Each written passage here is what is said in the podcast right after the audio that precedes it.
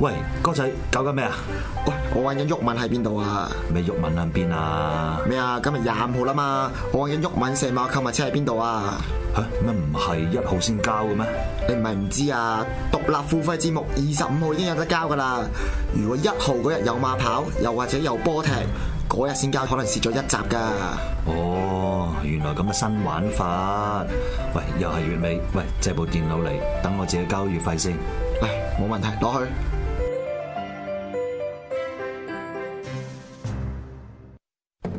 喂，恭喜發財！嗱，今年係九年啦，希望大家行大運啦。係啦唉，咁啊，大家繼續支持那些年啊，然後就合家平安啊，揾多啲錢係咁啦，係出入嘛？平安，出入平安，好。多謝多謝。喂而喂呢輪啊，咁啊新年就到啊，祝大家一個恭喜發財，身體健康。誒，大家好，我係 Ken 啊，咁都祝大家新年快樂啊，財源廣進啊，誒龍馬精神啊，橫財就手啊，咁啊新嘅一年啊越嚟越好啦，迎迎百年。 Hello，大家好啊！我哋係三個女人蜜蜜針嘅，我係羅文，我係 Anna，我係 Koey，我哋祝大家新春大吉，金銀滿屋。喂，大家好，我係 Eddie，我係李正熙啊，咁啊網上辣新聞，祝大家咩好啦？祝大家咩好啊？你祝先啦，我簡單啲，誒新年快樂，新年快樂你講得出，係唔好咁講，唔係跟人天上啊。係咁我我一定講講冇講得衰嘅。啊嗱，咁我祝大家財色兼收，出入平安，身體健康，身體健康呢樣緊要啦。啊咁啊，邊邊有力，恭喜恭喜！大家好，我合作為式嘅主持陳浩天，祝大家九年咧新春大吉，身體健康，最緊要係身體健康，咁咧就生活愉快。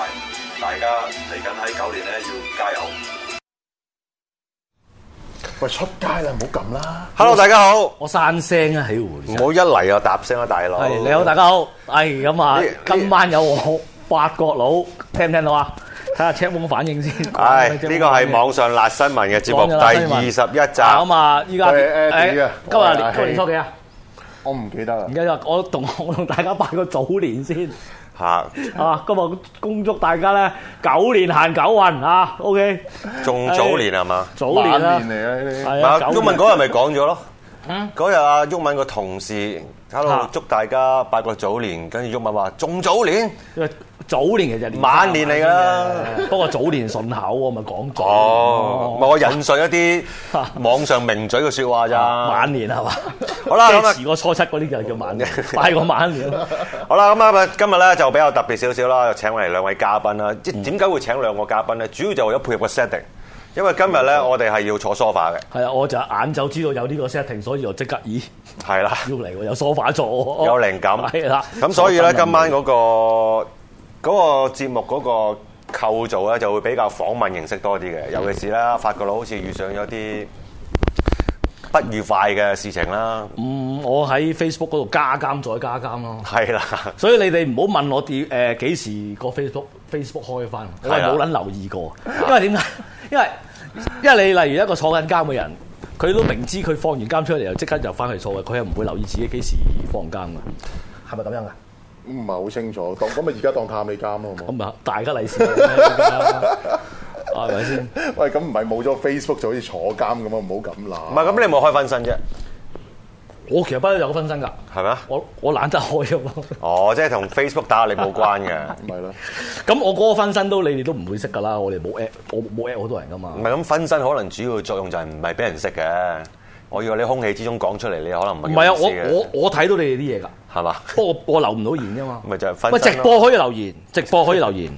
好啦，咁啊係咁要講俾大家聽啦。嗱，今晚我哋都冇辦法啦，都要圍繞住一啲唔該晒啊，法國佬。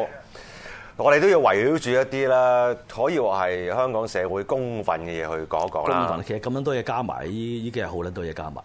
幾幾單啦嗱，咁首首先咧，我又唔想都我因為啱啱我譬如我嚟之前我都聽咗幾個節目啦，咁、大家都係對於財政預算案嘅一啲措施咧，表達出極度嘅憤怒啦，網民就好憤怒啦嚇，現實嘅人咧就一陣間都可以講兩句，咁但係咧。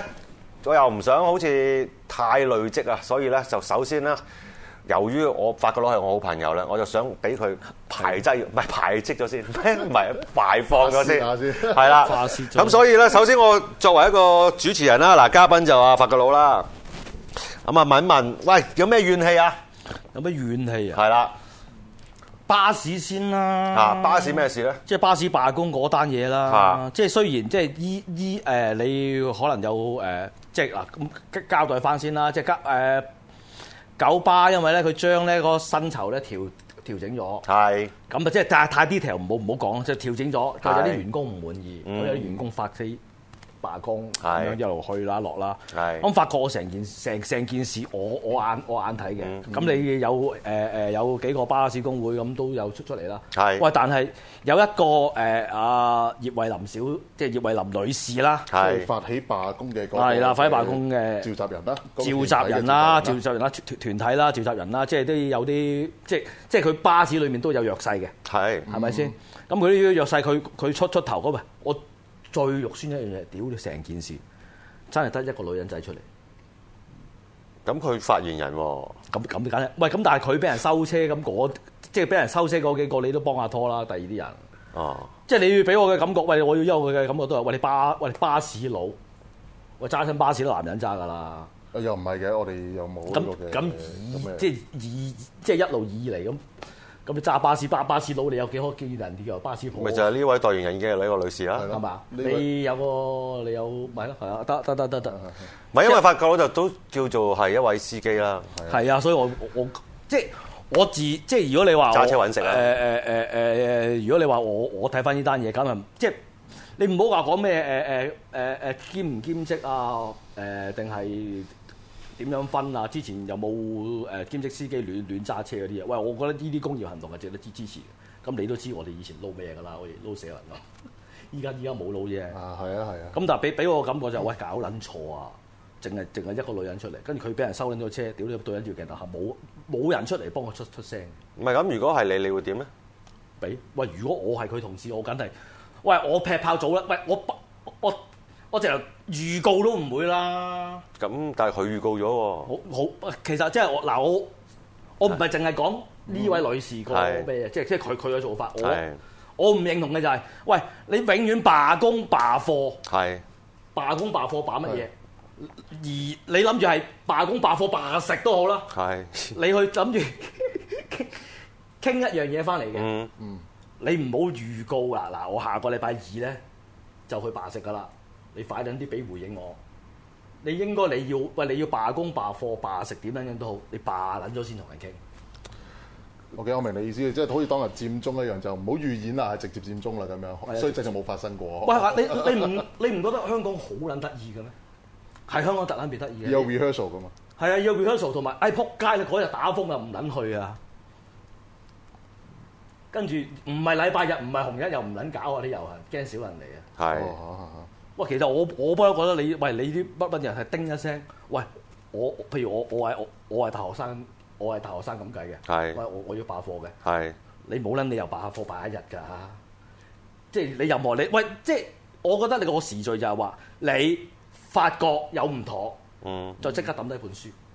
你係巴士佬，你覺得份人工有唔妥，你係要做嘅，就即刻掹咗條車匙，就停低低架車。嗯唔係揸出個廢能喎，而而嗱我就嗱我接近唔俾意見嘅，但係咧我就就你啱啱講嘅嘢咧就作出一咁啊俾啦，啲我我批准你俾意見。唔係唔係我因為我要俾意見我俾咗㗎啦，我做我做咗兩集㗎係啦嘛，係啊喺我自己 live 嗰度，但係至少喺你嘅言語當中我就有啲誒唔係好清晰啦，咁啊問翻你嗯啦。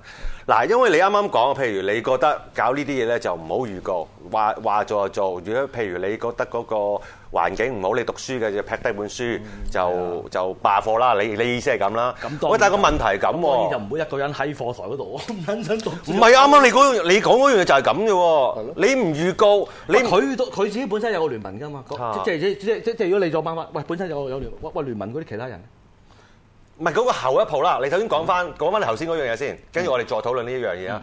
咁你即係你意思係咁唔傾，咁唔傾咁點點一齊搞啊？唔係唔傾，咁傾就會俾人知噶咯喎。罷工停撚咗首先傾。唔係咁你係咪唔講錯㗎？冇，喂講得，得㗎好撚講得嘅，我即刻 endorse 你先。但係問題係，你而家佢都叫一個工會仔啦，咁其你實唔算工會，冇冇乜聯盟嚟嘅啫。啊聯盟啦吓，唔係嗰只工會，唔係有集體談判權嗰只啦，即係你當佢一個都廢除咗有撚唔緊就要喺排半團。啊唔係，我就話唔係嗰只冇啦啊，呃即係你佢都係一個誒聯盟啦，或者一個點講啊咁樣自己巴士佬嘅組織啦，組織啦可唔可以青年咁組織啦講啊咁咁 OK 係嘛？咁咁佢唔傾，咁佢點能夠一齊做咧？因為我睇到今次嘅事件就係佢哋就最大問題就係唔一齊做啫嘛。係啊。咁咁呢個係阿葉小姐嗰個嘅統率能力問題。佢統率能力啦，同埋佢佢嗰個 統籌能力，係啊， 咁但係似乎唔關佢個態度問題事喎，呢、點解佢個態度問題？個即係佢都即係你講緊佢話，喂，因為即刻吧，一講就即刻做係啊啦，擺低嘢啦，我冇話佢咩㗎，佢佢即係唔係抗爭，咪態度問題啦，呢個係啊， 唔係佢咪 因為我哋要解釋俾觀眾知 道，我都想知， 係我都想知。佢，我覺得佢唔係好撚大問題㗎咋，其實即係佢 OK，即係佢身邊嘅人先大問題。佢佢最撚大問題，佢約唔撚夠腳啫。 OK，但係一去約佢約唔夠腳去佢做一嘢要約夠腳就唔係你啱啱嗰只講嗰只即刻做噶咯咩啊？喎，佢一去約咁約嗰下就會俾人知噶咯係㗎，唔係你你約你俾人知咁，大佬啊！我所講話即刻掹咗條車匙緊，嗯咁梗係約撚好晒咁掹啦，明唔明我意思啊？嗯，喎。哦，都咁即係即係並唔係話約撚咗個時間，我喂我下個禮拜同你幾幾月幾號傾，唔撚好咁傾啦。我都知好撚大影響，即係如果巴士霸就唔係，但係嗰個問題就係你想影響人啫，呢個肯定係係啦啊。你抗爭完你應該係一咁啦撚定係啦。喂，永遠都走唔出呢、個呢、個框框㗎啦。你屌你可以聽撚翻嗰啲嗰啲街坊啲訪問㗎。咁當然都都有啲支持啦啊。喂喂，有啲巴士啲乘客都話：，唉、最好唔好啦，阻撚住條路啊！乜乜就係屌你老母，人哋依家屌你話份工揾唔撚到食啊，冚家產！你阻人揾食添啦。好啦，咁啊呢度呢呢度一 part 啦，咁啊跟住嗰啲其他嗰啲唔合作嘅司機啦，咁但係 end up 都有五個人一齊罷工咁樣嘅，佢佢佢 Facebook 群組唔唔止咁多人添。話會做嘅，咁佢依家都叫做階段性勝利啦，嚇即係都勝利有都有回應嘅。因為我睇翻啲報道咧，阿阿阿葉女士咧都禮拜三都請我誒禮禮拜二都開始請幾日假我，哦請到假冇俾人啊請咗假嘅冇嘅。 OK，咁咁喂，如果佢俾人炒咗，你都冇人出嚟幫拖，咁我屌得仲撚勁啦！我諗即係我最最主要就係喂，屌你一個女人仔出嚟，屌你咁乜，你哋冇冇人幫嘅你想點幫咧？咩啊？你想點幫？我至少同事幫佢拖先啦。你頭先問翻我啫嘛。喂，如果我係我我係我我係佢同事，我早咧過去劈車啦。嗯，係啊，你話我劈車，我最緊中意罷工啊。哦，我就罷工，不過我我我我我我罷嗰個罷過一嗰嗰陣時地盤冇糧出試過罷過一次工啦。嚇點樣嘅咧？咪又係類似咁嘅情況，所以我咁撚有感觸啫嘛。唔係咁嗰你嗰次嚇你講埋先，係咪想我講過一次出嚟啊？可以㗎。唔係，我但我想問少少嘢先。咁係嗰一次你有冇發生同一個問題先？有冇俾人所謂你口中嘅出賣啦？梗有啦，嚇咁你講啊好撚大嗱單嗱，呢一個咧就係嗰個巴士嘅借鏡，咪最後成唔成功先？借鏡啊，罷工就肯定成功啦， 即係但係你爭取嘅嘢有冇先？冇啊， 哦，即係嘥鳩氣啦，好撚好即係你都唔撚 work 好啦，好笑。啊咁咁梗係唔 work 啦，大佬。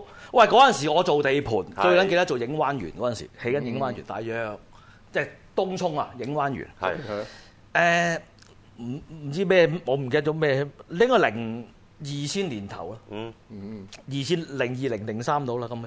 咁嗰陣時咧，啲地盤咧都仲未有咁有系統去出糧嘅。嚇都仲係大判俾二判、三判、四判咁落嚟，然後就再俾我哋。即係老咪而家都係咁㗎仲未仲未有啊！哦我我誒嗰一次事件之後冇耐咁啊，開始真係立法啦，又要誒、呃入地盤又要安全卡啊、入卡啊哦嗰啲。咁嗰陣時，嗰陣時出現一就個打卡制度，打卡制度就係話，如果嗰、個嗰、個地盤佬哦入咗去。員工啦嚇各位，員員工啦，雖然都有大細判，喂，如果佢對上個判頭冇糧出俾佢，你就要大判包咁樣噶嘛，係係嗰陣係時冇咁好啦。係咁嗰陣嗱，咁嗰陣時我哋起樓起起起新樓啦，我啊做釘板個位嘅。嗯係咁依家起樓咧，釘板佬我冇乜地位嘅，少數族群嚟嘅。都唔係啊，幾好啊！因為你你依家你全部做飛舞啊，做做冚啊，誒裝冚件啊、預製件，咁啊大力佬同埋瓷仔板嗰啲叫，係咁即係誒誒即係誒。幫合誒，即係搬運同商係合啦啦，，雙冚啦，我哋俗稱叫大力佬嗰啲，咁啊即係嗰啲鐵舞嗰啲，飛飛舞啦，我哋又叫。嚇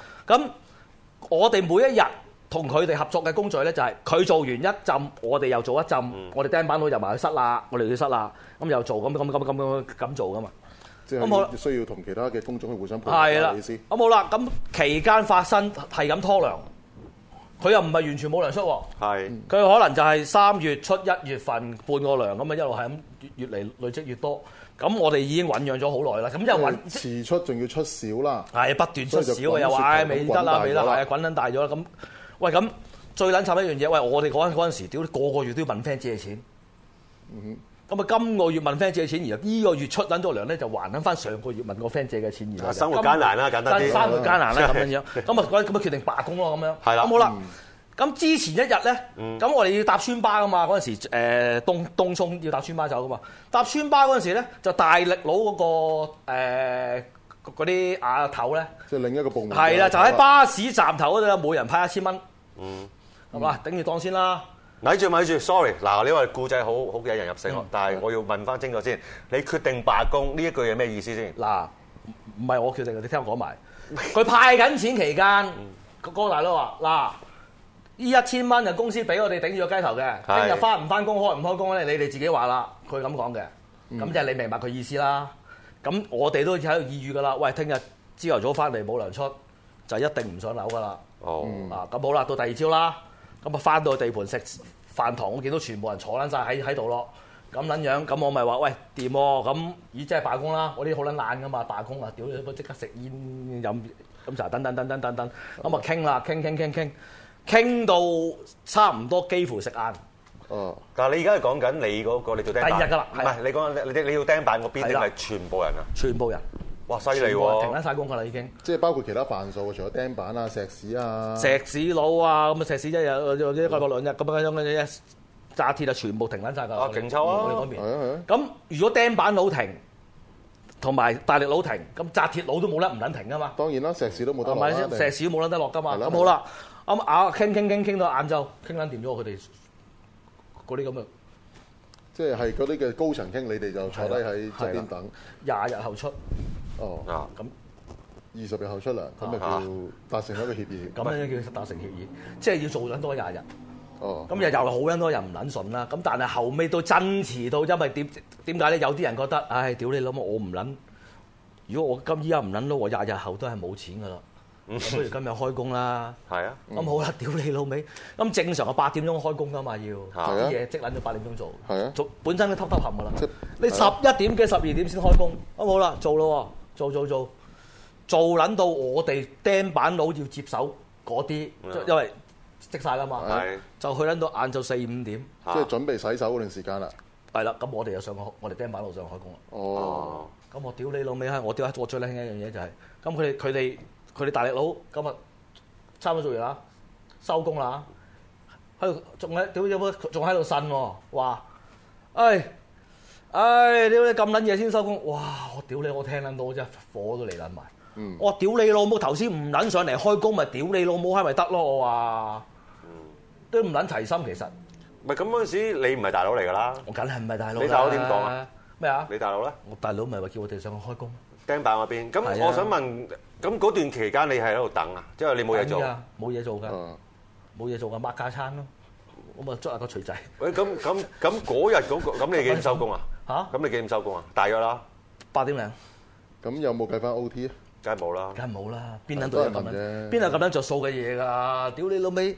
喂依喂依家你屌啲 O T 有錢嗰啲屌啲筍工嚟㗎啦，叫做都唔好話 O 唔 O T 啦哎誒唔。係唔係，你肯定有嘅原本，只不過係你即係而家嚟計啊，你去如果你做到八點鐘就肯定有半工㗎啦，冇㗎，一肯定有，係嘛？即係你幾依家又有啊哦而而家家肯肯定定有有。不過我好你嗯耐冇做呢盤啦，係啦，你係啊肯定因為你有你嘅你你啱啱都講啦，打個卡啦嘛，係啦，好嗯啦，都未撚講完。打個卡就係政府出㗎啦。係啊，跟撚住我咪同嗰啲大陸佬嘈咯，我屌你老母個閪，你冇撚嘢啊話！屌你老母個閪，你係罷工啊罷撚咗佢啦！屌你老母罷半日，屌你老母臭閪！依家我又屌你老母做撚到夜晚要，唔係喎，嚴格嚟講，你冇跟罷到工喎，你係延遲咗做係啊延撚遲咗啫嘛，係咯罷乜撚嘢工啫？屌你老母，佢哋咁咁先肯出嚟話廿日之後出撚晒，嗯係咪先？咁結果廿日後又唔出結果我咪同啲大陸佬嘈交咯，屌佢哋佢哋多人過我㗎。嗯，屌你成成班釘板佬，我哋每每座樓得六個釘板佬啫嘛。係咁你你遇嗰啲大力佬啊，嗰啲誒誒誒誒飛寶啲廿零三十個咯。我最緊慘，我一個人同廿零三十個喺度喺度嘈咯。咁你啲 friend 咧？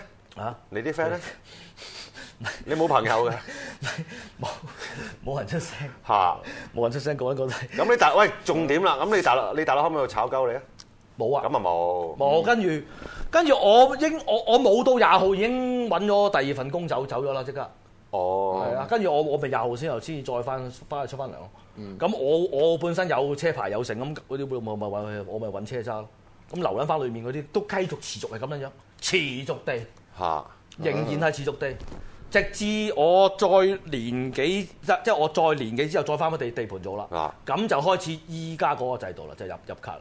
O K，唔係咁，我啊哋單獨睇翻佢你少少嘅抗爭事件先啦。即係我我覺得咧，屌你係諗下真係，即係香港人，即係中國人就咁撚撲街嘅真嗯係。 即係我我哋呢個種族咧，費撚事煩啊！屌你陣又話我話咩中國人華人咧，啲就係咁樣撲嘢，街噶啦。喂，屌你老母，你嗱你睇下依嗱嗱又攞翻九九巴啦單嘢講。咪當然啦佢佢哋依家幾幾個工會咪喺度互即係互屌個葉女士嘅又成嘅。誒呃有對佢某係啊程對度上嘅行動有啲屌你啦！我咪意見嗱，跟住又落講翻我地盤嗰度，嗰班大力佬廿鳩幾卅人圍鳩我一個，仲惡撚過對撚住個僱主。嗯永遠都係㗎，屌自己人同自己人嘈嘈交，屌啲員工同員工嘈交最撚落力㗎，係同老細嘈唔撚㗎，同老細嘈。嗱，越因為咧，你係我哋本身係討論九巴單嘢，然之後講你個 case 啦。係啊咁我就照翻個邏輯問你個問題啦。其實我係想講罷工呢樣嘢啦，啊我知我知，我而家就問你嗰樣嘢啦。嗱，但係有啲唔同喎，就係因為你嗰、個我哋姑且叫做罷工啦，嗰個就直接爭我錢㗎，嗰個就姑且叫做罷工啦。喂，但係某程度上佢傾翻嚟嘅嘢係你要嘅嘢喎。係啊。佢你即係所以你班所謂誒、呃其他朋友又好，大佬又好，我聽到呢一刻，我覺得係合理嘅喎。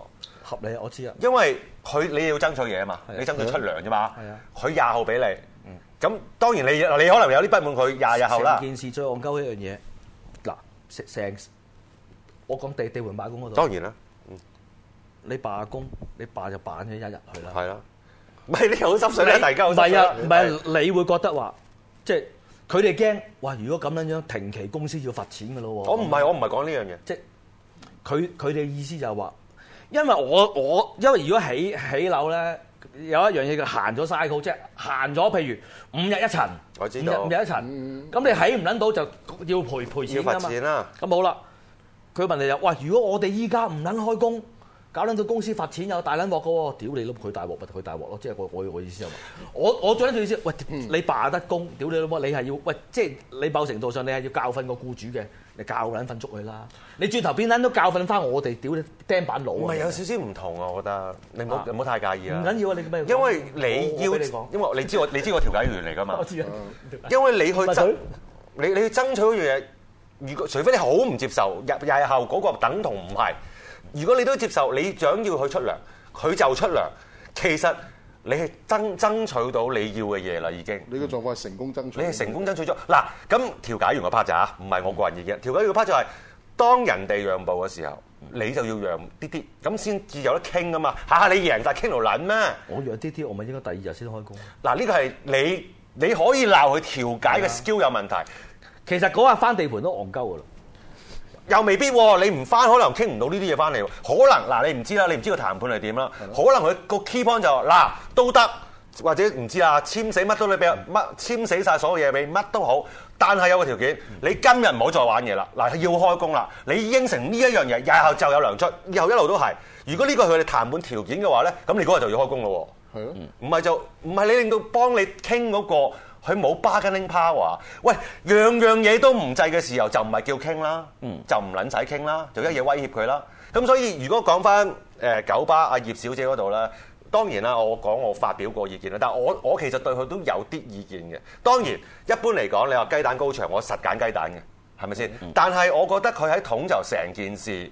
嘅誒行動上，譬如嗰啲日子啊，各方面，我覺得佢有不足嘅地方咯。尤其是你如果唔能夠掌握自己有幾多籌碼，其實你冇得同人傾嘅。咩叫唔能夠掌握自己嘅籌碼咧？你連幾多人到嗰日會罷工，你都唔 撚知，你會俾自己有出賣嘅。咁你傾乜撚嘢啊？其實我唔撚同你傾啊，講真。如正果常啊即即係嗱，唔好介意啊！如果我根本同緊一個冇身份冇地位，唔係嗰隻身份地位啊！係啊，即係簡單而言，你應承咗個嘢或者你妥協嘅嘢，原來唔能夠保證嘅。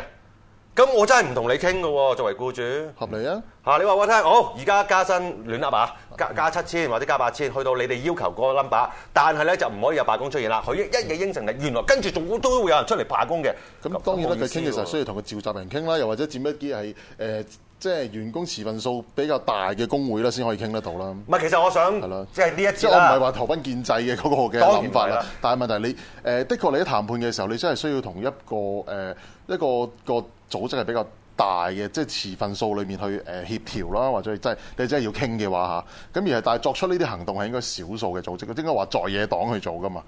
做呢樣嘢，我覺得係你係需要去做，但係有一個好啲嘅方法、好啲嘅時間啫。我都係純粹話討論翻係個時間問題。唔係咁啊，有少少結論啦。呢、個嗯呢一節就係、其實要做呢啲嘢嘅時候咧，我覺得團結啊，或者呢、個你去好好計劃呢個行動上邊啊。譬如法國佬嗰次啊，佢參與者一份子啊，我覺得佢基本上成功咗喎。係佢佢哋嗰邊，不起過 起碼二十號有糧出啦。冇咗啦。不過不法佬用少少意見，但係起碼人哋嗰次嘅一個抗爭仔，佢哋話白個吧，即係佢你可以可以能夠捉到對方嘅痛處啊。八半日就成功啦。係啦，咁啊，所以係咁啦。咁啊，呢一節先啊，我哋下一節翻嚟再見。 OK。